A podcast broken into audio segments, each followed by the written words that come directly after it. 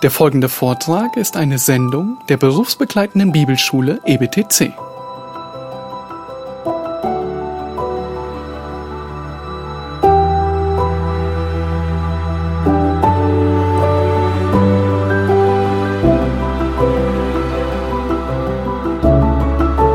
Ihr dürft eure Bibeln gleich wieder bei Jakobus Kapitel 3 aufschlagen. Heute werde ich nicht wirklich eine Predigt halten, sowas mit einer förmlichen Einleitung und Unterpunkten und einem förmlichen Schluss, sondern wir werden ein paar Vorüberlegungen anstellen und ein paar Betrachtungen, besonders aus dem Alten Testament, vornehmen, weil dort so viel über die Weisheit gesagt wird, die Jakobus anspricht. Jakobus bezieht sich auf Weisheit. Und er hat die Kenntnisse der Leser über Weisheit vorausgesetzt. Und die Leser sind mit dieser Definition der Weisheit vertraut. Aber da wir das nicht für jeden von uns voraussetzen können, weil uns dieser jüdische Hintergrund fehlt, benötigen wir ein paar extra Informationen. Aber lasst uns zunächst einmal den Text lesen aus Jakobus 3, Verse 13 bis 18. Wer ist weise und verständig unter euch? Der zeige durch einen guten Wandel seine Werke in Sanftmütigkeit, die aus der Weisheit kommt. Wenn ihr aber bitteren Neid und Selbstsucht in eurem Herzen habt, so rühmt euch nicht und lügt nicht gegen die Wahrheit. Das ist nicht die Weisheit, die von oben kommt, sondern eine irdische, seelische, dämonische. Denn wo Neid und Streitsucht ist, da ist Unordnung und jede böse Tat. Die Weisheit von oben aber ist erstens rein, dann friedfertig, gütig, sie lässt sich sagen, ist voller Barmherzigkeit und guter Früchte, unparteiisch und frei von Heuchelei. Die Frucht der Gerechtigkeit aber wird in Frieden denen gesät, die Frieden stiften. Insgesamt spricht Jakobus hier von zwei Arten von Weisheit. Auf der einen Seite die irdische, seelische, dämonische Weisheit und auf der anderen Seite die Weisheit der Menschen. Das ist die Weisheit der Menschen. Und auf der anderen Seite gibt es die reine, die friedfertige, die sanfte, die gefällige, die barmherzige und so weiter. Weisheit, die vom, woher kommt? Vom Himmel. Und somit die Weisheit Gottes ist für seine Kinder. Jakobus führt sie als einen weiteren Test des lebendigen Glaubens an, und der Leser muss sich hier im Prinzip selbst die Frage stellen, wer ist wirklich weise und verständig? Vers 13. Anders ausgedrückt, welche Art von Weisheit zeichnet euch aus? Ihr behauptet, Gottes Weisheit zu besitzen, aber trifft das überhaupt zu? Und in der Pistel des Jakobus gibt es eine ganze Reihe von Tests in Bezug auf den lebendigen Glauben. Der erste Test bestand darin, wie man Prüfungen erträgt. Der zweite, wie man auf Versuchungen reagiert, beziehungsweise wem man die Schuld für Versuchung zuweist. Drittens, wie man auf das Wort Gottes reagiert. Und dann zu Beginn von Kapitel 2 sehen wir dann den Test in Bezug auf Arme und Bedürftige, wie man sie behandelt. Dann am Ende von Kapitel 2 folgt der Test der Werke. Und in den ersten zwölf Versen von Kapitel 3 geht es um den Test der Zunge. Prüfung, Versuchung, das Wort Gottes, Arme, Bedürftige, die Verwendung der Zunge, das sind alles Hinweise auf die Gegenwart oder Abwesenheit lebendigen Glaubens. Und dort könnt ihr euch selbst auch prüfen. Und es geht einfach darum, dass euer Verhalten, eure Behauptung, Gott zu kennen, entweder bestätigt oder, oder was tut? Verleugnet. Und es gibt noch einen weiteren Test dieser Art, All diese Tests werden auch uns heute vor Augen gehalten, damit deutlich wird, wer wirklich ein Kind Gottes ist und wer es nicht ist. Man kann ja viel behaupten. Und daran können wir uns testen, ob wir wirklich Gläubige sind. Jakobus geht es darum, dass niemand sich fälschlicherweise für errettet hält, wenn er es nicht ist. Betrachtet noch einmal kurz die beiden letzten Verse in Jakobus Brief. Die beiden letzten Verse in Kapitel 5. Dort fasst er den Zweck der ganzen Epistel zusammen und sagt, Brüder, wenn jemand unter euch von der Weisheit abehrt und es führt ihn einer zur Umkehr, so soll er wissen, wer ein Sünder von seinem Ehrweg zur Umkehr führt, der wird eine Seele vom Tod erretten und eine Menge Sünden zudecken. Und das fasst im Prinzip den ganzen Jakobusbrief zusammen. Die Absicht, die Jakobus verfolgt. Diese Verse malen das Bild eines Menschen, der rettenden Glauben bekennt und in der Gemeinde im allgemeinen Sinn auch als meine Brüder subsumiert oder kategorisiert wird. Ja? Und dennoch ehrt diese Person von der Wahrheit ab, gerät auf Abwege und hier steht, wenn ihr dieser Person helft, sodass sie zur Errettung kommt, dann werdet ihr eine Seele wovon erretten? Vom Tod. Vom Tod erretten. Und damit ist der ewige Tod gemeint. Und eine Menge Sünden wird damit zugedeckt, denn Christi Tod deckt alle Sünden zu, eines wahrhaftig erretteten Menschen. Wenn ihr also jemanden begegnet, der zwar eine Behauptung aufstellt, aber von der Wahrheit abweicht, und ihr diese Person zum Glauben führt, dann erlöst ihr diese Person vom Tod und durch Christus sind die Sünden dieser Person zugedeckt. Der Jakobusbrief steckt also wirklich voller Tests um falschen Glauben aufzudecken, damit wir Männer und Frauen zum wahren Glauben führen können. Außerdem ist es auch eine gute Erinnerung daran, wie diejenigen unter uns, die gläubig sind, leben sollten, oder? Für mich ist es eine sehr gute Erinnerung, denn selbst wahre Gläubige können rückfällig werden. Sag mir nicht, dass das nicht der Fall ist, doch, es ist der Fall. Und manchmal verhalten wir uns auf eine Art und Weise, man denkt, wir sind ungläubig. Und dieses Verhalten steht dann nicht im Einklang mit dem, was wir wirklich sind und sein sollten. Aber Jakobus ist ebenso wie Johannes in 1. Johannes jemand, der in seinen Test alles schwarz-weiß darstellt, ohne Kompromiss. Einer dieser Tests hier in Kapitel 3 ist die Frage der Weisheit. Damit beschäftigen wir uns gerade. Die Art von Weisheit, die ein Mensch an den Tag legt, ist ein Hinweis auf sein Leben. Und deshalb müsst ihr dieselbe Frage wie Jakobus stellen. Wer unter euch ist weise und verständig? Ja, mit anderen Worten, wer besitzt wirklich wahre göttliche Weisheit? Der möge es zeigen. Durch den möge es offenbart werden. Und lasst diese Weisheit in seinem allgemeinen Verhalten, seinen guten Wandel, seinen spezifischen Verhalten, seinen Werken, seiner Einstellung, das haben wir letztes Mal behandelt, und der Sanftmütigkeit, die aus Weisheit kommt, offenbart werden. Offenbart es bitte. Wenn er wirklich die Weisheit Gottes besitzt, lasst es ihn zeigen. Einmal in seiner allgemeinen Lebensweise, dann in seinen spezifischen Werken und in seiner Einstellung. Eine sehr grundlegende Frage. In den Versen 14 bis 18 dann fährt Jakobus dann fort und kontrastiert, also stellt diesen Unterschied zwischen diesen zwei Arten von Weisheit dar. Falsche Weisheit, die Weisheit der Welt in Versen 14 bis 16 und wahre Weisheit. Weisheit, die von Gott kommt. Gottes Weisheit in Versen 17 und 18.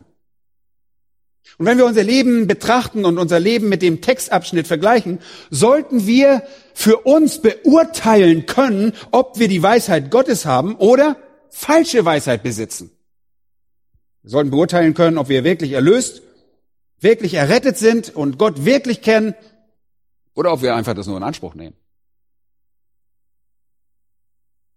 Vielleicht erhalten sogar diejenigen unter uns, die wahre Christen sind, Einblick in eine Art von Weisheit, in der sogar wir als Gläubige uns versuchen. Nun, wahre Weisheit ist also die Essenz und der Beweis, kann man sagen, der Beweis der Errettung. Wie ihr mit Versuchungen umgeht, wie ihr mit Prüfungen umgeht, wie ihr auf das Wort Gottes reagiert, wie ihr euch gegenüber Armen verhaltet, wie ihr mit der Zunge umgeht, offenbart, ob ihr wirklich wahre Weisheit besitzt ob ihr wahrhaftig gläubig seid. Und hier ist noch ein Test. Welche Art von Weisheit zeichnet euch aus? Äh, seht ihr, wenn die Weisheit Gottes Einzug hat in das Leben eines Menschen, dominiert es die Seele und es verwandelt das Leben. Es verwandelt unser Leben so dass die Lebensweise, die spezifischen Werke und unsere Einstellungen davon beeinflusst werden. Und Jakobus sagt, wenn ihr wahre Weisheit habt, so zeigt diese in eurer Lebensweise, in euren Werken und in eurer Demut, eurer Einstellung. Letztes Mal habe ich versucht, euch zu zeigen, dass Jakobus hier auf Offenbarung aus dem Alten Testament über wahre und falsche Weisheit aufbaut. Und das möchte ich heute nochmals mit euch machen. Einfach die Bibel zusammennehmen und studieren. Haltet also eure Bibeln bereit. Jakobus baut hier insbesondere auf die Weisheitsliteratur auf. Scheint übrigens in seiner Denkweise auch oft Bezug auf die Bergpredigt zu nehmen. Aber Jakobus baut tatsächlich auf dem alttestamentlichen Verständnis wahrer und falscher Weisheit auf. Die Weisheitsliteratur des Alten Testaments enthält ein Buch, das insbesondere die menschliche Weisheit beschreibt. Welches Buch ist das? Das Predigerbuch. In Sprüche geht es um die wahre Weisheit Gottes, wird auch teilweise mal die menschliche Weisheit gezeigt, aber primär die wahre Weisheit im Psalm, die wahre Weisheit Gottes in Hiob, auch die wahre, obwohl wir da auch teilweise menschliche Weisheit haben. Die Freunde kommen und sind ein bisschen daneben, würde ich mal sagen, manchmal. Aber im Prediger geht es primär um die Torheit, die Sinnlosigkeit, die Frustration menschlicher Weisheit, die einfach leer, vergebens, nutzlos, nichtig, unbefriedigend und von Gott verflucht ist. Letztes Mal haben wir uns ein wenig Zeit genommen und mit Prediger befasst, um einfach die Sinnlosigkeit dieser menschlichen Weisheit zu erkennen. Und sie reicht nie an die wahre Weisheit Gottes heran. Das geht wohl sehr deutlich daraus hervor. Es stimmt zwar, dass auch Salomo mehrere Male die Realität der Weisheit Gottes anspricht, dort in diesem Predigerbuch, Kapitel 3, Verse 11 und 14 als Beispiel oder Kapitel 5, Verse 7, 8 und 12 dort und auch Kapitel 12, Vers 3. Aber er schreibt und berichtet davon, dass er nicht in der Lage ist, diese Weisheit selbst in seinem Leben anzuwenden. Und das von jemandem, der was der weiseste Mensch aller Zeiten war, oder? Er sagt beinahe nachdenklich, dass wahre Weisheit zwar bei Gott zu finden ist, aber es scheint, als würde das auf sein eigenes Leben nie zutreffen. So berichtet er. Und deshalb ist Prediger eine Betrachtung der Frustration menschlicher Weisheit. Der Mensch kann durch eigene Bemühungen nicht die Weisheit Gottes erkennen. Und das Beste, was er schaffen kann, ist irdische, seelische und dämonische Weisheit. Mehr kann er nicht. Kann nicht durch seine eigenen Wege und seine eigenen menschlichen Ressourcen die Weisheit Gottes erkennen. Und um euch das noch einmal deutlich zu machen, möchte ich euch noch einmal bitten, die Weisheitsliteratur aufzuschlagen. Diesmal haben wir das auch schon anklingen lassen aus Hiob Kapitel 28. Schlagt das auf, Hiob Kapitel 28. Das ist wunderbar, ein Kapitel, das wirklich diese große Nutzlosigkeit anzeigt. Ein wunderbares Kapitel in Bezug auf prosaischen Stil und seinen Beitrag, aber in seinem Inhalt Dort zeigt es diese große Nutzlosigkeit an. Dieses Kapitel vergleicht die Suche des Menschen nach Weisheit in seinem eigenen Umfeld mit dem Prozess des Bergbaus. In Vers 1 heißt es, denn für das Silber gibt es einen Fundort und für das Gold einen Platz, wo man es läutet. Eisen wird aus dem Erdenstaub gewonnen und Gestein schmilzt man zu Kupfer. Nun, der Mensch unternimmt gewaltige Anstrengungen, um das zu tun und ihr seid damit vertraut.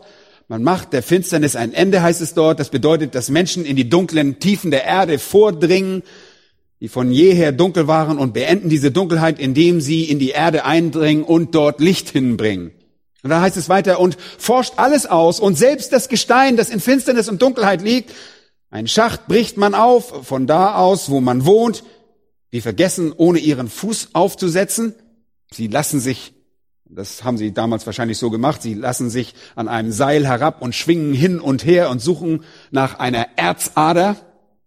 Und dann heißt es weiter, und aus der Erde kommt zwar Speise hervor, aber unter ihr ist's wie vom Feuer durchwühlt. Ihr Gestein ist der Fundort des Saphirs und Goldstaub ist in ihr. Ein Pfad ist's, den kein Raubvogel kennt und den auch das Auge des Habichts nichts erspäht, denn auch das stolze Wild nicht betreten hat, auf dem der Löwe nicht geschritten ist. Mit anderen Worten lässt der Mensch sich zu einem Ort herab, an dem noch nie ein Geschöpf gewesen ist. Und dann in Vers 9, der Mensch streckt seine Hand nach dem Felsgestein aus, wühlt die Berge um, von Grund auf, heißt es dort. Und Ist es möglich, dass man schon zur Zeit von Hiob eine Möglichkeit hatte, Berge umzugraben? Ich glaube schon. Hatten sie vielleicht durch die Kombination von Feuerstein und Feuer die Möglichkeit, Explosionen auszulösen? Vers 10. Er treibt Stollen in die Felsen und sein Auge erfasst alles, was kostbar ist. Leute, vergesst nicht, in der Antike gab es menschliche Genies und man hat dort Pyramiden und ähnliches gebaut. Man staunt heute noch über diese wunderbaren Leistungen. Aber vielleicht waren sie in der Lage, hier sogar Explosionen herbeizuführen. Hier heißt es weiter, die Ströme hat er eingedämmt, damit sie nicht durchsickern und er bringt das Verborgene hervor ans Licht, Vers 12. Aber die Weisheit, wo wird sie gefunden? Und wo ist der Fundort der Einsicht? Der Sterbliche kennt ihren Wert nicht und im Land der Lebendigen wird sie nicht gefunden. Das ist eine vergebliche Suche. Es ist eine vergebliche Suche des Menschen nach Weisheit. Die Tiefe spricht, sie ist nicht in mir. Und das Meer, sie ist nicht bei mir. Mit Feingold kann man sie nicht bezahlen. Und Silber kann nicht als ihr Kaufpreis abgewogen werden. Um Gold von Ophir ist sie nicht zu haben. Und auch nicht um köstlichen Onyxstein und Saphir. Gold und Glas kommt ihr nicht gleich, noch kann man sie eintauschen gegen ein goldenes Gerät. Korallen und Kristallen gelten nichts gegen sie und der Besitz der Weisheit geht über Perlen. Der Topas aus Kusch ist ihr nicht zu vergleichen. Mit reinem Gold wird sie nicht aufgewogen. Woher kommt denn nun die Weisheit und wo ist die Fundstätte der Einsicht? Sie ist verborgen vor den Augen alles Lebendigen und vor den Vögeln des Himmels versteckt. Der Abgrund und der Tod sprechen, wir haben mit unseren Ohren ein Gerücht von ihr gehört. Dann in Vers 23, Gott hat Einsicht in ihren Weg und er kennt ihre Fundstätte. Denn er schaut bis zu den Enden der Erde und sieht alles, was unter dem Himmel ist. Als er dem Wind sein Gewicht gab und die Wasser abwog mit einem Maß, als er dem Regen sein Gesetz bestimmte und dem donnernden Unwetter seinen Weg, da hat er sie gesehen und verkündigt, sie bestätigt und ergründet. Und er sprach zu Menschen, siehe, was? Was sagt er? Was steht da? Die Furcht des Herrn, das ist Weisheit. Und vom Bösen weichen, das ist Einsicht. Leute, das ist eine der wichtigsten Stellen im ganzen Alten Testament. Ihr solltet die unterstreichen. Hiob 28, 28. Die Weisheit gehört Gott. Der Mensch in seiner vergeblichen Mühe versucht die Weisheit in seinem eigenen Umfeld, in seinem eigenen Kopf zu finden. Und hier sehen wir also eine Art vergeblichen Strebens nach Weisheit aus menschlicher Perspektive. Und der Mensch wird nie an die Weisheit Gottes heranreichen können. Die wahre Weisheit kennt nur Gott und er offenbart sie. Und wie beginnt sie? Mit der Furcht des Herrn. Und was gehört dazu? Sehr wichtig, der zweite Teil. Und eine Abkehr vom Bösen. Bitte behaltet das im Hinterkopf. Wir werden gleich zu dieser Wahrheit zurückkommen. Auf der anderen Seite befasst sich die Weisheitsliteratur natürlich mit der wahren Weisheit Gottes. Und wir haben selbstverständlich nicht genügend Zeit, das umfassend zu tun, aber wenn ihr eine gute Übung wollt, macht das mal für euch selbst. Lest Psalm 119 durch und achtet darauf, wie oft der Psalmist sich danach sehnt, das Wort Gottes zu kennen die Weisheit Gottes, die Offenbarung Gottes, die Gebote Gottes, die Gesetze Gottes. Er sucht danach, er sehnt sich danach, sie zu kennen. Und er bestätigt, dass Gott die Quelle der Weisheit ist. Aber lasst uns einmal einen anderen Zwischenstopp machen und einmal zu den Sprüchen gehen. Die Sprüche sind so wichtig, was die Weisheit angeht. In Sprüche Kapitel 2, Vers 6 lesen wir, denn der Herr, das ist Jahwe, gibt Weisheit. Aus seinem Mund kommen Erkenntnis und Einsicht. Das ist ziemlich klar. Der Herr gibt Weisheit. Dann achtet mal auf Kapitel 3 und Vers 13. Wohl dem Menschen, der Weisheit findet, dem Menschen, der Einsicht erlangt. Denn ihr Erwerb ist besser als Golderwerb und ihr Gewinn ist mehr wert als feines Gold.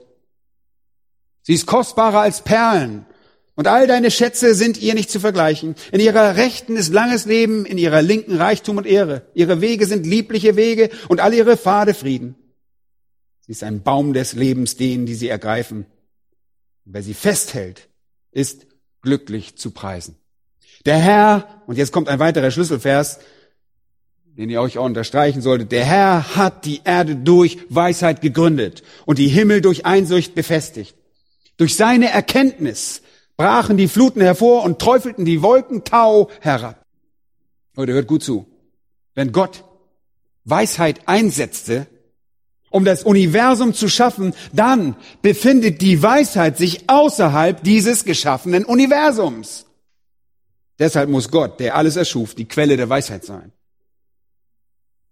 Quelle der Weisheit, die der Schöpfung einfach vorausging. Gott allein ist also die Quelle der Weisheit. Dann in Kapitel 4 und Vers 5. Erwerb Weisheit, erwerb Verständnis, vergiss sie nicht und weiche nicht ab von den Reden meines Mundes. Verlass du sie nicht, so wird sie dich bewahren. Liebe du sie, so wird sie dich behüten. Der Anfang der Weisheit ist, erwerb Weisheit und um all dein Erwerb erwerb Verstand. Halte sie hoch, so wird sie dich erhöhen. Sie wird dich ehren, wenn du sie umfängst. Sie wird deinem Haupt einen lieblichen Kranz verleihen, eine prächtige Krone wird sie dir reichen. Gott ist die Quelle der Weisheit, sagen die Sprüche, und ihr müsst sie erwerben. Deshalb werden die Menschen aufgerufen, zu demjenigen zu gehen, der allein die Quelle der Weisheit ist. Das ist die grundlegende Absicht der Sprüche.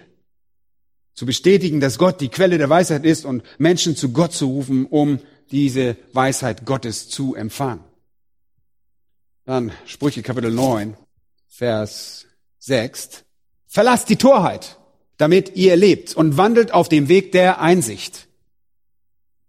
Anders ausgedrückt, wendet euch von der menschlichen Weisheit ab und folgt göttlicher Weisheit. Und es gibt noch andere Teile in den Sprüchen, die wir betrachten könnten, in denen genau dasselbe bekräftigt wird. Aber ich möchte, dass ihr Folgendes versteht. Wenn Jakobus über Weisheit spricht, die nicht von oben ist, dann spricht er von der Art menschlicher Weisheit, die im Prediger ausgedrückt wird, dass der Mensch sein eigenes Umfeld erfindet, das nicht einmal annähernd an die Wahrheit Gottes heranreicht. Und wenn Jakobus über Weisheit von oben redet, redet er von jener Weisheit, die von Gott kommt und bereits vor der Schöpfung bei Gott war und existierte und die der Mensch jetzt erwerben muss. Und der eindringlichste Aufruf nach Weisheit, den finden wir wahrscheinlich in Sprüche Kapitel 8. Geht ein Kapitel zurück, von 9 zu 8.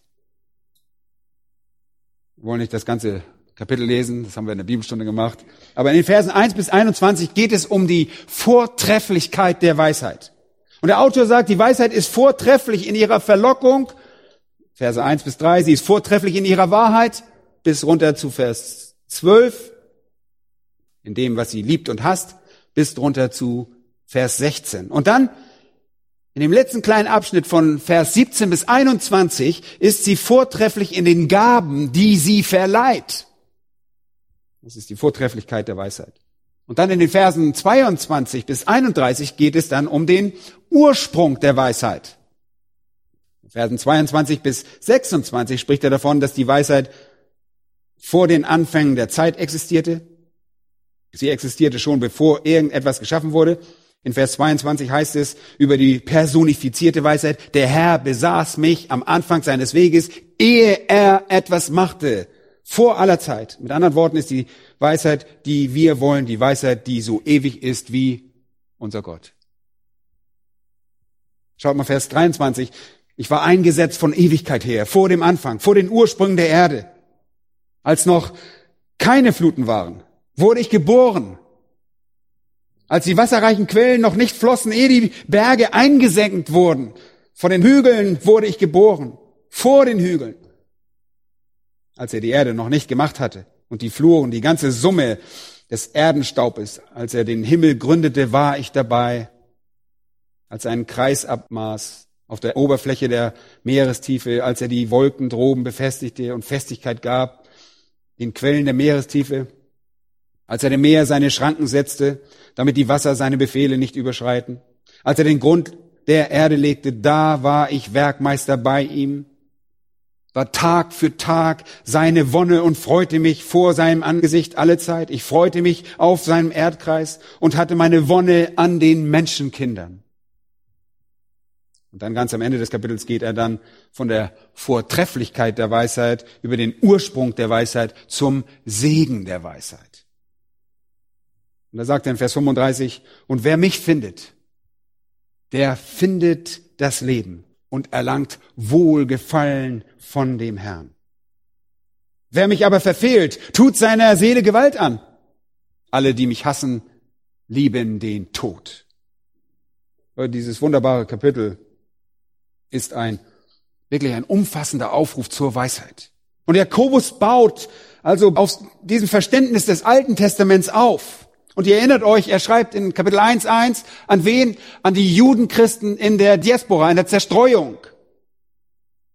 Und sie begreifen die Weisheitsliteratur. Sie war ein Teil ihres Erbes und verstehen den Unterschied zwischen der sinnlosen Weisheit der Menschen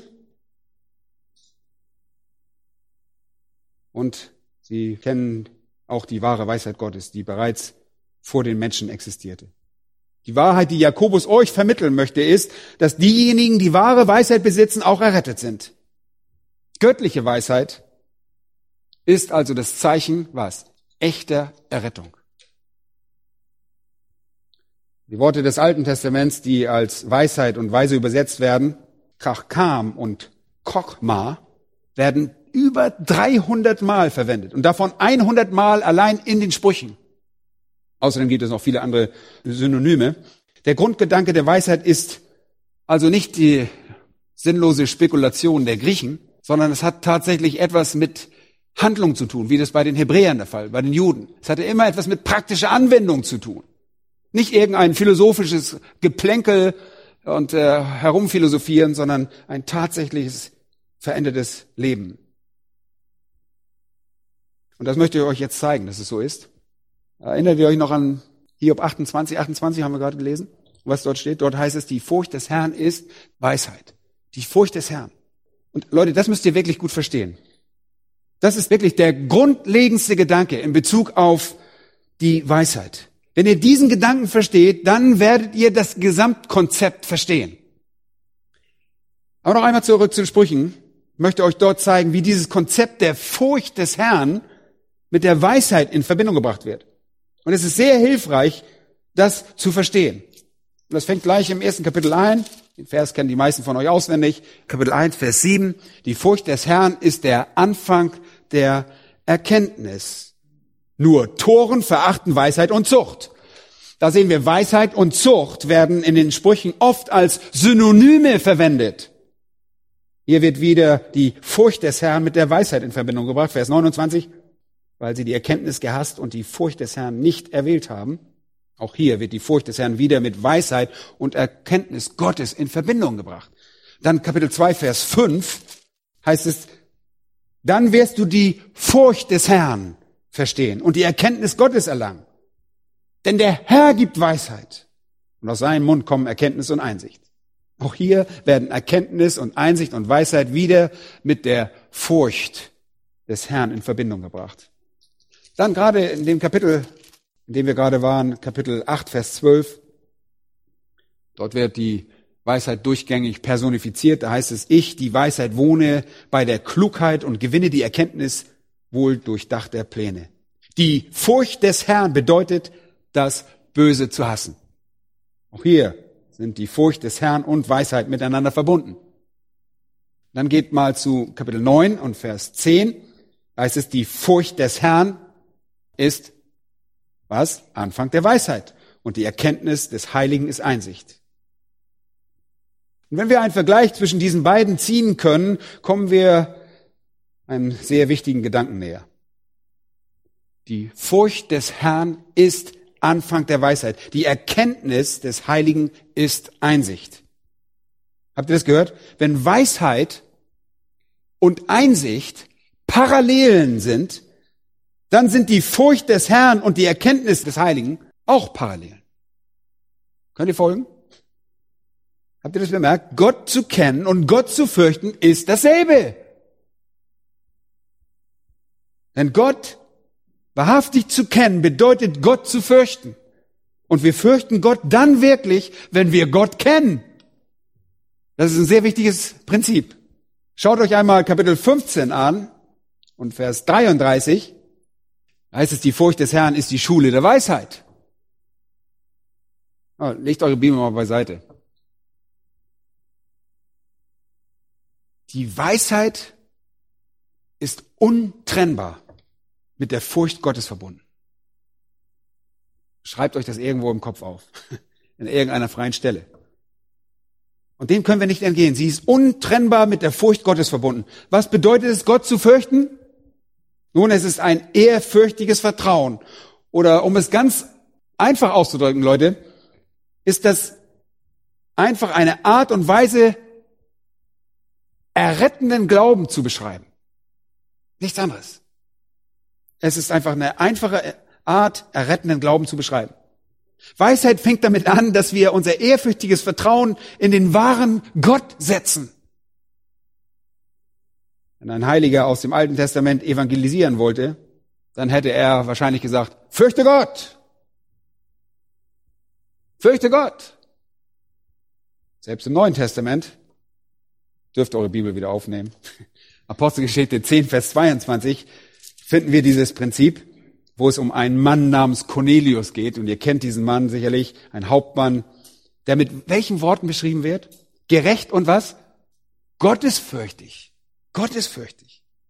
Er war ein gottesfürchtiger Mann. Und was bedeutet es? Es bedeutet, er war ein bekehrter Heide, er hatte rettenden Glauben. Und in der Apostelgeschichte 17, 17 argumentierte Paulus in der Synagoge von Athen mit den Juden und den was? Den Gottesfürchtigen.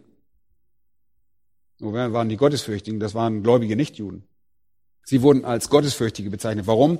Weil die Furcht Gottes im wahrsten Sinne das Äquivalent, die Gleichbedeutung errettenden Glaubens war.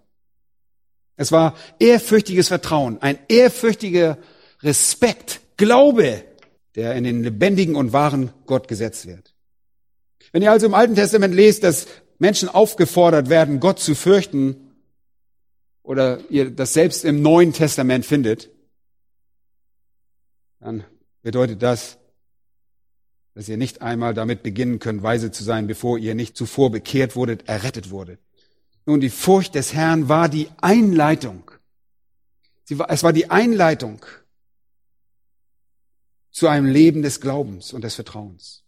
Und solange ein Mensch mit der Art von Weisheit existierte, die wir in Prediger sehen oder äh, solange wie Jakobus es ausdruckt, der Mensch mit irdischer Weisheit zufrieden ist, mit seelischer, dämonischer Weisheit zufrieden ist, solange kann er Gott nicht kennen und Weisheit nicht besitzen.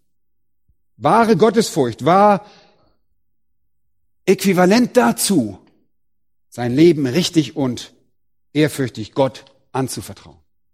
Das ist sehr wichtig. Das ist ein sehr grundlegender Gedanke. Weisheit beginnt mit der Erkenntnis Gottes und erst damit erhält das Leben einen Sinn.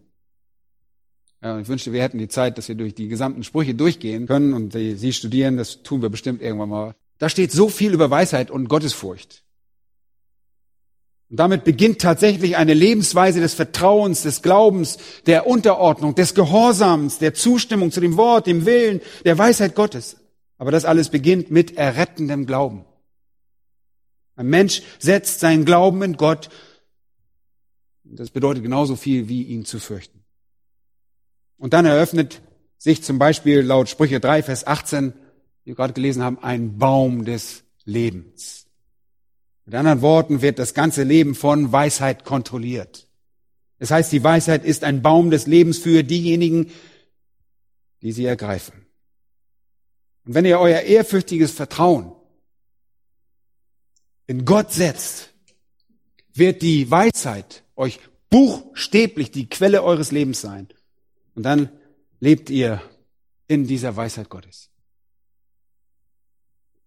Um das einfach auszudrücken, wenn ihr euer Vertrauen in Gott setzt, kommt ihr dem Einhalten seiner offenbarten Wahrheit viel näher. Dem Wort Gottes viel näher. Und darum geht es im Leben eines Christen. Die Fülle des Lebens. In Sprüche 10, 27 heißt es sogar, dass die Furcht des Herrn das Leben verlängert. Sie ermöglicht uns ein volles und reiches und bedeutsames Leben, das nicht aufgrund irgendwelcher bösen Taten vorzeitig beendet wird, in Sprüche 14, 27 ist die Furcht des Herrn eine Quelle, durch die man die Fallstricke des Todes meidet. Seht ihr, die Furcht des Herrn ist dasselbe wie Errettung. Es ist die Furcht des Herrn, die uns errettet. Sie wehrt unser Leben. Sie ist die Quelle unseres Lebens. Sie ist die Weisheit. Und sie veranlasst uns dazu, den Tod zu vermeiden. Da heißt es weiter in Sprüche 1923, die Furcht des Herrn dient zum Leben. Es ist geistliches Leben, ein erfüllendes Leben, ein wunderbarer Gedanke und eine wunderbare Wahrheit steht dann auch in Kapitel 22, 4, der Lohn der Demut und der Furcht des Herrn ist Reichtum, Ehre und Leben. Und ich glaube, ihr versteht es so langsam. Die Furcht des Herrn ist der Zugang zur Weisheit. Die Furcht des Herrn führt zur Weisheit. Und das wiederum bringt uns wahres Leben. Sie verlängert unser Leben, sie erfüllt unser Leben, sie bereichert unser Leben. Und das bedeutet, die Furcht des Herrn ist gleichbedeutend mit errettendem Glauben. Und das ist so wichtig. Das ist eine wunderbare und reiche Wahrheit. Ganzheit des Lebens, bedeutsame Strukturen im Leben, echte Werte im Leben. Und die Bedeutung von allem ist mit der Weisheit Gottes verknüpft. Und nur die Weisheit Gottes kann uns wahre Werte und wahre Führung und wahre Unterweisung die richtigen Perspektiven bieten. Sie kommt zu allen, die Gott fürchten. Wenn wir ihn treu lieben, ihm vertrauen, dann werden wir ein Leben der Weisheit führen können. Ein Leben, das sich durch die Furcht des Herrn auszeichnet, ist also ein Leben, das in Weisheit geführt wird. Weisheit beginnt also mit der Beziehung zu Gott, oder? Und ich glaube, Jakobus geht davon aus und sein Kontrast zwischen der weltlichen Weisheit und der Weisheit Gottes ist in erster Linie ein Kontrast zwischen nicht errettenden und errettendem Glauben. Sicherlich muss man sagen, dass auch Christen leider mit viel menschlicher Weisheit agieren. Die Weisheit Gottes und die Furcht des Herrn führen zu Gehorsam.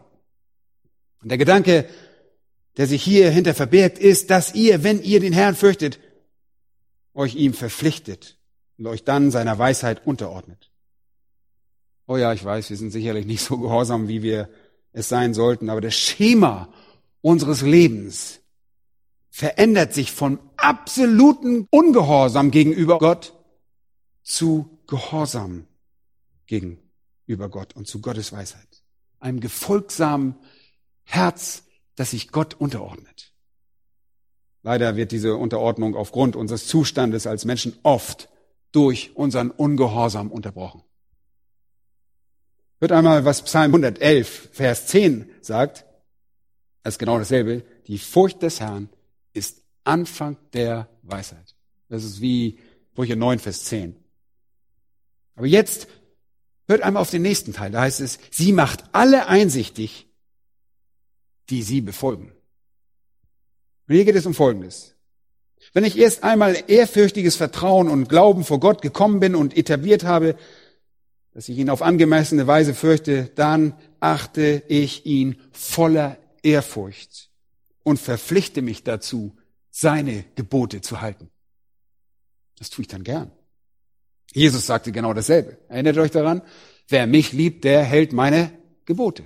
Oder Johannes sagt es im ersten Johannesbrief. Aber was bedeutet eure Behauptung schon, wenn ihr nicht gehorsam seid? Was ist, ja, ich bin ein Christ, ich bin weise und du lebst wie ein Heide. Bedeutet gar nichts. Errettender Glaube war und ist gehorsamer Glaube.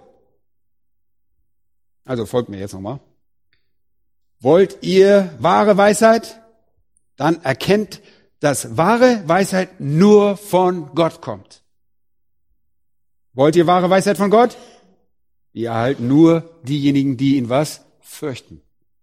Wollt ihr ihn fürchten? Dann vertraut ihm euer Leben an. Und das Ergebnis wird sein, dass ihr seiner Autorität untersteht und ihr seine Weisheit erhaltet und daraufhin mit Gehorsam agiert und darauf wirklich Gehorsam zeigt. Und ich möchte euch das Wesen der Errettung noch einmal genauer definieren, nach dem Vorbild der alttestamentlichen Diskussion der Weisheit. Hört euch einmal Hiob 28 an. Das, was wir gerade gelesen haben vorhin. Siehe die Furcht des Herrn, das ist Weisheit. Und jetzt hört euch einmal die logische Konsequenz an. Und vom Bösen weichen, das ist Einsicht. Einsicht gleicht Weisheit. Das Abweichen vom Bösen gleicht der Furcht des Herrn. Nun, lass uns mal alles zusammenbringen. Die Furcht des Herrn beinhaltet, seine Gebote zu befolgen und sich vom Bösen abzuwenden. Es ist nicht so schwierig, Leute. Es ist eigentlich sehr deutlich. Die Furcht des Herrn beinhaltet ehrfürchtiges Vertrauen und Respekt, Unterordnung und Gehorsam und ein Abwenden vom Bösen. Sprüche 8.13 ist es so eindeutig, dass man es nicht übersehen kann. Und wir haben bereits festgestellt, dass die Furcht des Herrn gleichbedeutend ist mit errettenden Glauben. Also die Furcht des Herrn bedeutet, das Böse zu hassen. Stolz und Übermut, den Weg des Bösen und seinen, einen verkehrten Mund hasse ich. Hm, jetzt gehen wir noch einen Schritt weiter. Die Furcht des Herrn bedeutet ehrfürchtiges Vertrauen in ihn zu setzen. Und eine Begleiterscheinung dieser Furcht ist, dass wir seine Gebote befolgen und uns vom Bösen abwenden. Wenn du weiterhin im Bösen lebst, hast du nicht die Weisheit Gottes und fürchtest du Gott nicht. Leute, das ist die Dynamik, die in den Seelen derjenigen am Werk ist, die Gott wirklich fürchten. Das ist wahre Rettung. Die Weisheit kam durch die Furcht Gottes. Gott zu fürchten beinhaltet ehrfürchtigen, Gott fürchtenden Glauben und Vertrauen, die Bereitschaft, sein Wort zu befolgen und sich vom Bösen abzuwenden und das Böse zu hassen. Es gibt sicherlich noch mehr, was wir hier sagen könnten. Aber ich glaube, dass wir hier im Alten Testament einfach nur die Essenz des errettenden Glaubens in Verbindung mit Weisheit und der Furcht des Herrn sehen. Und das unterscheidet sich etwas vom Neuen Testament, wo es halt glaubt und tut Buße. Da wird es anders ausgedrückt, aber es ist eigentlich genau das. Aber da heißt es auch, im Neuen Testament heißt es genauso, wendet euch von der Sünde ab. Bekennt Jesus und befolgt sein Wort. Mit einem neuen Herzen hassen wir das Böse. Und Paulus sagt, selbst wenn ich sündige, hasse ich es. Tue, was ich nicht will und was ich tun will, tue ich nicht. Kennt diese Verse? Das ist also, was hinter dieser Aussage des Jakobus steht. Ich möchte gern versuchen, das auf eine persönliche Ebene zu übertragen. Nehmt euch einmal aus dem Alten Testament Abraham vor. Abraham setzte sein Vertrauen in Gott und er fürchtete den Herrn. Er fürchtete den Herrn mit einem so starken und vertrauensvollen Glauben, dass er was tat? Er war bereit, sogar seinen eigenen Sohn zu opfern. Und die Furcht Abrahams zu Gott war ohne Zweifel eine, was? Gehorsame Furcht. Er wusste auch, dass sein Sohn als Opfer dargebracht werden sollte. Und der einzige Zweck für ein Opfer war als Symbol der Sühne für Sünde. Abrahams Bereitwilligkeit, seinen Sohn zu opfern, demonstriert für uns also auf sehr reelle Weise die wahre Furcht Gottes. Ein Vertrauen darauf, dass Gott seinen Bund nicht verletzen würde, selbst wenn er Abrahams Sohn von den Toten wieder auferwecken müsste. Wie es im Hebräischen heißt, die, die Bereitschaft, um jeden Preis gehorsam zu sein und die Anerkennung, dass Sünde Sühne erfordert, dass sein eigener Hass auf die Sünde für ihn schwerwiegend genug war, um seinen Sohn als Opfer darzubringen, sofern dieser Sohn auf irgendeine merkwürdige Art und Weise, die dem Abraham sehr unbekannt war, ein Opfer für Sünde sein konnte. Ich weiß nicht, wie er das sich ausgemalt hat, aber er hat, er hat Gott geglaubt. Er hat Gott geglaubt. Er hat Gott gefürchtet und hat deshalb im Gehorsam seinen Sohn dargebracht. Die Furcht des Herrn wird sogar noch prominenter, wenn wir das Zeitalter von Mose kommen. Wenn wir uns das angucken, 2. Mose lesen wir über die Hebammen. Erinnert ihr euch daran? Die Hebammen, ja, die waren nicht bereit, die Kinder zu töten. 2. Mose 1, Vers 17 heißt es, die Hebammen fürchteten Gott. Und infolgedessen mehrte sich das Volk Gottes sehr stark. In Vers 20 heißt es, Gott segnete die Hebammen. Und es geschah, weil die Hebammen Gott fürchteten, segnete der Herr diese Hebammen. Etwas später in Kapitel 14 stellen wir fest, dass die Leute Gott zur Zeit des Auszugs aus Ägypten fürchteten. Leute, wenn diese Furcht in ihnen geblieben wäre, so hätte sie sie laut 2. Mose 20 davon abgehalten zu sündigen. Aber das war nicht der Fall. Und solange ihr Gott fürchtet, Leute, werdet ihr davor zurückschrecken zu sündigen. Die Menschen, die Gott wirklich fürchteten, befolgten Gott und hassten die Sünde. Da müssen wir hinkommen, Leute. Höhepunkt der Heils, Terminologie, Heilsbegrifflichkeiten im Alten Testament scheint also mit dem Gedanken der Furcht des Herrn verknüpft zu sein. Um das nochmal auf den Punkt zu bringen, möchte ich euch bitten, schlag mal 5. Mose 4 auf. 5. Mose 4. Ah, vergesst nicht, wir machen hier ein kurzes Bibelstudium. Wir werden auch alles nochmal zurückbringen, also das ist keine typische Predigt. Ich bin überzeugt davon, wenn wir das nächste Woche, so der Herr will und wir noch alle fit sind, äh, nächsten Sonntag, dann werden wir Jakobus 3 auslegen. Und dann wird sich das euch alles irgendwie so eröffnen, weil ihr den Hintergrund versteht. Aber in 5. Mose, wo Gottes Gesetz auf moralische Ebene festgelegt wird, finden wir eine sehr interessante Betonung. 5. Mose 4.10 heißt es, an dem Tag, als du vor dem Herrn dein Gott standest am Berg Horeb, als der Herr zu mir sprach, versammle mir das Volk, damit ich sie meine Worte hören lasse und damit sie mich fürchten lernen alle Tage ihres Lebens auf Erden und damit sie auch ihre Kinder unterweisen. Also, ihr fürchtet mich und ihr lehrt eure Kinder, mich zu fürchten. Was ist das? Das ist errettender Glaube. Das ist ehrfürchtiges Vertrauen. Oh, er sagt hier nicht, oh, ich will, dass ihr ständig in Panik seid und jeden Moment voller Terror lebt. Oh, dass ich euch wahrscheinlich vernichten werde. Ihr müsst richtig panische Angst haben. Nein, nein, nein. Das ist nicht die Art von Furcht, die errettender Glaube oder ehrfürchtiges Vertrauen ist. Kapitel 5, 26 heißt es, denn wer von allem Fleisch könnte die Stimme des lebendigen Gottes mitten aus dem Feuer reden hören, wie wir, und am Leben bleiben? Das ist eine Frage, die ihr stellt. Leute, das ist eine gesunde Furcht. Tritt du hinzu und höre alles, was der Herr, unser Gott, reden wird, und du sollst uns alles sagen, was der Herr, unser Gott, zu dir reden wird, und wir wollen hören und es tun. Mit anderen Worten hatten die Leute eine gesunde Furcht vor Gott, einen ehrfürchtigen Respekt vor Gott und sie wussten definitiv, dass er ein Gott war, der Sünde hasste und deshalb wollten sie das tun, was er sagte. Kapitel 6 und Vers 1. Und dies ist das Gebot, die Satzung und die Rechtsbestimmung, die der Herr, euer Gott, euch zu lehren geboten hat, dass ihr sie tun sollt in dem Land, in das ihr zieht, um es in Besitz zu nehmen. Hier spricht Mose, dass du den Herrn, dein Gott, fürchtest wieder die gleichen Begriffe, und alle seine Satzungen und Gebote hältst, die ich dir gebiete, du und deine Kinder und deine Kindeskinder, alle Tage deines Lebens, damit du lange lebst. Hey, das ähnelt den Aussagen, die wir in den Sprüchen gesehen haben, oder? Vers 13, du sollst den Herrn, deinen Gott, fürchten und ihm dienen und bei seinem Namen schwören. Und ihr sollt nicht anderen Göttern nachfolgen unter den Göttern der Völker, die um euch her sind, denn der Herr, dein Gott, der in deiner Mitte wohnt, ist ein eifersüchtiger Gott. Vers 24. Und der Herr hat uns geboten, alle diese Satzung zu halten, dass wir den Herrn, unseren Gott, fürchten und es uns gut geht alle Tage und er uns am Leben erhält.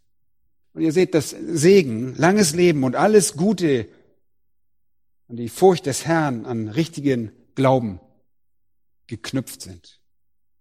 Und dann Kapitel 8 und Vers 6.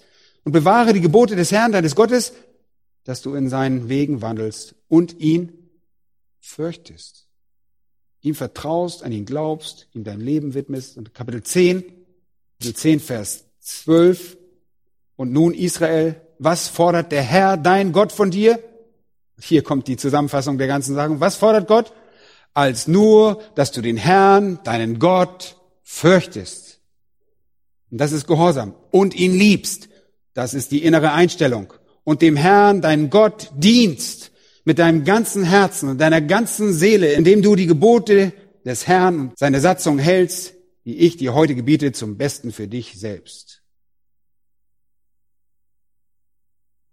Den Herrn fürchten bedeutet Vertrauen in Gott zu setzen.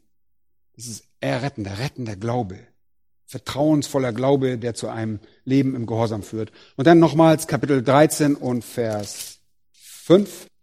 Dem Herrn, euren Gott, sollt ihr nachfolgen und ihn fürchten.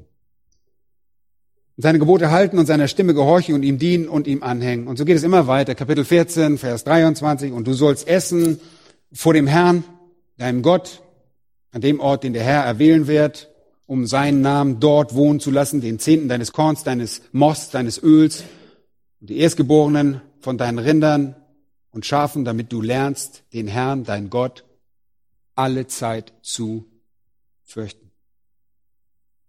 Ich möchte an dieser Stelle behaupten, dass es eine anfängliche Furcht Gottes gibt, wenn wir unser Vertrauen in ihn setzen und dann lernen wir ständig immer mehr und immer weiter unseren Gott zu fürchten. Das ist also keine einmalige Sache, sondern eine Lebensweise. Und dann nochmals Kapitel 17 und Vers 19. Und dieses, das ist die Abschrift des Gesetzes, soll bei ihm, bei dem König, und er soll darin lesen alle Tage seines Lebens, damit er lernt, den Herrn, sein Gott, zu fürchten, damit er alle Worte dieses Gesetzes und diese Satzung bewahrt und sie tut. Jeder, der eine Führungsposition innehat, der die Aufgabe eines Königs hat, soll in Gottes Wort belesen sein und Gott fürchten. Und dann kommen noch ein paar mehr in Kapitel 28, 59, eine wunderbare Aussage, wenn du nicht darauf achten wirst, alle Worte deines Gesetzes zu tun, die in diesem Buch geschrieben sind, dass du diesen herrlichen, furchtgebietenden Namen, den Herrn, deinen Gott, fürchtest und so weiter. Wenn du das nicht tust, dann naja, dann geht's dir nicht gut. Im nächsten Vers heißt es, wenn du das nicht tust, wird der Herr kommen und dich mit Plagen treffen. Und ein letzter Vers, Kapitel 31, Vers 12, versammle das Volk, Männer und Frauen und Kinder, auch deinen Fremdling, der in deinem Toren ist, damit sie es hören und lernen, damit sie den Herrn, euren Gott, fürchten und darauf achten, alle Worte dieses Gesetzes zu befolgen. Und ich denke, ihr habt das jetzt verstanden, oder? Dieser umfassende Hintergrund wird euch helfen, den Text in Jakobus zu verstehen. Und wenn wir über die Furcht des Herrn reden, ihr Lieben, reden wir nicht von irgendwelchen autogenen Gefühlen, die aus uns selbst entstehen, sondern über das, das sich daraus ergibt, dass wir den wahren Gott hören und an ihn glauben, ihm vertrauen. Ein Leben, das sich von der Sünde abwendet, das Böse hasst, Gott dient, Gott liebt. Das ist wahre Weisheit. Und ihr könnt diese Abschnitte aus 5. Mose durcharbeiten und andere Textstellen in Sprüche. Und daraus ergibt sich ein Gesamtbild. Und das Fazit ist, die Furcht des Herrn geht Hand in Hand mit der Einhaltung seines Wortes, mit der Befolgung seiner Gebote. Leute, das wird immer wieder angefochten. Dieser Gedanke wird immer wieder bekämpft heute im modernen Evangelikalismus. Ihn anzunehmen bedeutet, ihn zu fürchten. Und das ist der Anfang der Weisheit. Damit beginnt es. Ihr habt als wahre Christen Weisheit und das macht vielen Ungläubigen einfach sehr viel zu schaffen. Dass wir denken, wir hätten Recht. Oh, die Christen haben Recht. Wage zu behaupten, dass wir Recht haben. Und wisst ihr auch warum? Weil unsere Weisheit und Einsicht auf dem Wort Gottes beruht. Das ziehen wir nicht aus dem Hut. Die menschliche Weisheit kann das nicht ertragen. Menschliche Weisheit ist sinnlos und wahre Weisheit kommt nur zu denen, die ihr ehrfürchtiges Vertrauen in den lebendigen Gott setzen. Natürlich durch den Glauben an seinen Sohn, an den Herrn Jesus Christus. Und ohne Christus gibt es keinen Weg in die wahre Weisheit Gottes. Wie ich bereits gesagt habe, ist das erst der Anfang. Und wenn ihr durch die Furcht des Herrn eine Beziehung mit Gott entwickelt, ist das erst der Anfang der Weisheit. Und die wird immer mehr wachsen. Was geschieht dann mit dem Rest eures Lebens? Und im 1. Johannes lesen wir, dass wir von diesem Zeitpunkt an, wie Jesus im Johannesevangelium versprach, einen von Gott gesandten Lehrer haben werden, der uns selbst unterrichtet. Wir haben den Geist Gottes. Wir brauchen menschliche Weisheit nicht einmal. Wir werden von Gott durch Lehrer unterwiesen, durch den Heiligen Geist und durch das Wort Gottes. Und so beginnen wir ein Leben der Weisheit. Es ist wirklich erstaunlich, wie gut jeder Gläubige es schafft, wie fähig er ist und wie leicht es ihm fällt, die Welt zu analysieren, wenn er wirklich gläubig ist. Habt ihr das mal festgestellt? Habt ihr jemals gemerkt, wenn Leute irgendwie versuchen, irgendwelche Probleme zu lösen und du denkst immer, Mensch, ich habe die Antwort darauf, ich habe die Antwort darauf? Vielleicht debattieren Leute im Radio oder irgendwo in der Gesellschaft über Abtreibung. Wisst ihr was? Wir haben die Antwort darauf. Warum? Weil sie im Wort Gottes steht. Oder Leute reden über gleichgeschlechtliche Liebe, Homosexualität. Und fragen, ist das eine alternative Lebensweise? Leute, wir brauchen das nicht zu diskutieren. Gott gibt die Antwort. Und diese Weisheit besitzen wir. Ich kenne die Antwort darauf. Es ist eine verdammenswerte Sünde, genauso wie Ehebruch oder Unzucht oder jede andere sexuelle Sünde, Sodomie oder was auch immer. Hier sind wir also, nicht viele Vornehme, nicht viele Mächtige. Wir sind gewissermaßen, wie Paulus es selbst von sich sagt, der Abschaum dieser Welt, der Kehricht dieser Welt. Aber wir haben alle Antworten. Wir haben die Antworten. Und das liegt daran, dass wir durch die Furcht des Herrn, durch unser ehrfürchtiges Vertrauen in Gott, die Weisheit Gottes haben. Das ist der Grund. Und Gott bewirkt es durch seine Gnade. Und das ist kein Akt, der den Mensch alleine, das können wir gar nicht selbst vollbringen. Das ist ein Werk Gottes, das souveräne Werk Gottes in unserem Leben. Er erneuerte unser Herzen weg von der Sünde und hin zu ihm. Wir haben ihm vertraut und wurden in eine Dimension eingeführt, in der göttliche Weisheit existiert. Jetzt schlagen wir einfach das Wort auf und es enthüllt uns die Wahrheit. Ein gewisser Lawrence Toombs schrieb einmal Zitat, Weisheit findet sich bei Gott und nirgendwo sonst. Und sofern die Suche nach Weisheit einen Menschen nicht in Ehrfurcht und Verehrung auf die Knie bringt und er seine eigene Hilflosigkeit erkennt, sich selbst weise zu machen, so wird Weisheit für ihn immer ein Buch mit sieben Siegeln bleiben. Zitat Ende. Sehr wahr. Wunderbar. Wenn sich einem Wort Gottes offenbart, ist das einfach wunderbar. Übrigens in Lukas 11, 49 wird das Wort Gottes als Weisheit Gottes bezeichnet. Und der Heilige Geist wird in Jesaja Kapitel 11, Vers 2 als Geist der Weisheit bezeichnet. Wir besitzen also diesen Geist der Weisheit. Ist es da ein Wunder, dass wir Weisheit besitzen? Wenn wir Gott erst einmal fürchten und seine Weisheit annehmen, erhalten wir sie kontinuierlich. Und der Apostel Paulus sagt, pass gut auf, Christus wurde uns zur Weisheit gemacht. Eine wunderbare Aussage. Christus wurde uns zur Weisheit gemacht. Da wir also Christus besitzen, indem nach den Worten des Paulus an die Kolosser alle Schätze welcher Art verborgen sind, alle Schätze der Weisheit und Erkenntnis, da wir ihn also besitzen, besitzen wir die Weisheit Gottes. Das ist gewaltig.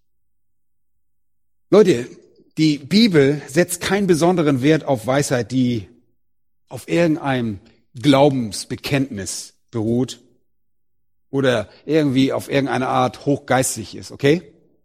Nichts ist bekannt, wahrhaftig bekannt. Nichts wurde wirklich verstanden, wenn nicht das Leben verändert wurde.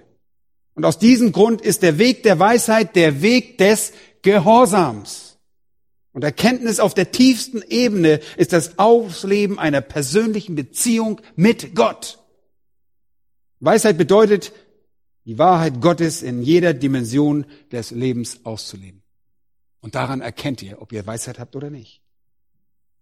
Wir haben Zugang zur Dimension der Weisheit erhalten und wir werden von Gott unterwiesen.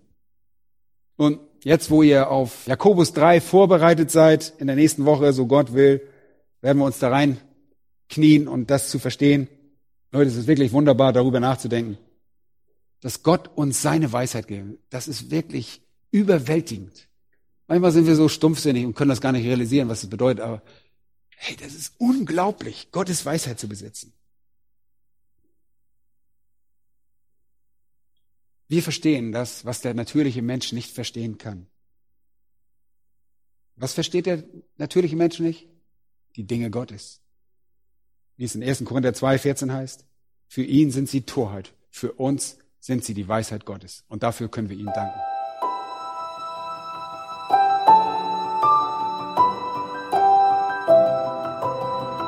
Diese Sendung war von der berufsbegleitenden Bibelschule EBTC. Unser Ziel ist, Jünger fürs Leben zuzurüsten, um der Gemeinde Christi zu dienen. Weitere Beiträge, Bücher und Informationen findest du auf ebtc.org.